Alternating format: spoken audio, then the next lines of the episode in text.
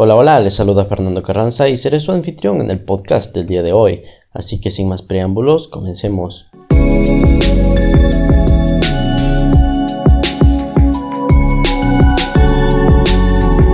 Ahora escucha, la vida después de la muerte.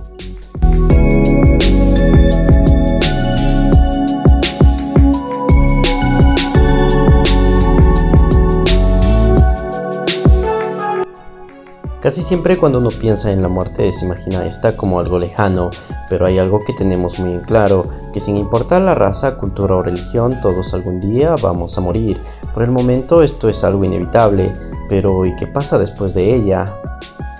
Los musulmanes y los cristianos piensan que después de la muerte las almas van al cielo o al infierno, los hinduistas creen en la reencarnación y para los budistas la muerte no es más que un tránsito. Cada religión responde según sus creencias al misterio de dejar de ser. Cada religión, cada creencia, responde a la pregunta que con más frecuencia se ha hecho la humanidad a lo largo de la historia. Unas y otras tratan de explicar lo que sucede después de la muerte. Para el cristianismo, la muerte es un tránsito desde la vida terrenal hacia Dios. Los cristianos piensan que al morir el cuerpo se corrompe pero el alma sobrevive. La muerte es el descanso eterno junto al Dios creador, aunque para alcanzar el cielo habrá sido preciso cumplir con los diez mandamientos que Jesús dio a sus discípulos. Como los cristianos, los musulmanes también creen que después de la muerte serán juzgados según sus obras, sus buenas o malas acciones le llevarán al cielo o al infierno.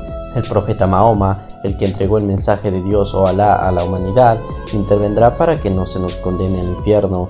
Para los que no sepan quién es Mahoma, él es el fundador de la religión musulmana, al cual se dice que se le apareció el ángel Gabriel para entregarle el mensaje de Dios, del cual hablaremos en otro episodio más a profundidad. El hinduismo, religión que siguen unos 750 millones de personas en todo el mundo, sostiene que existe una vida después de la muerte, pero no como la de los cristianos y musulmanes, en el paraíso no terrenal. Los hinduistas creen en la reencarnación después de la muerte. El alma renace en este mundo, aunque no necesariamente en un cuerpo humano. Es el karma resultante de las acciones pasadas que determina el tipo de renacimiento. La meta final de la vida, sin embargo, es la liberación del ciclo de vidas en este mundo material y la entrada en el nirvana o paraíso. Los hinduistas creen que pueden salvarse de tres maneras, cumpliendo con los deberes propios y familiares, lograr un estado de conciencia mediante la meditación, en el que nos demos cuenta de la identidad con Brahma, y por último, obtener la ayuda de un dios. Brahma, para los que no lo sepan, es el dios principal del hinduismo digo principal, ya que esta religión está constituida por tres dioses, Brahma como dios principal o dios creador, Vishnu dios preservador y Shiva el dios destructor, a los cuales también le dedicaremos un episodio completo.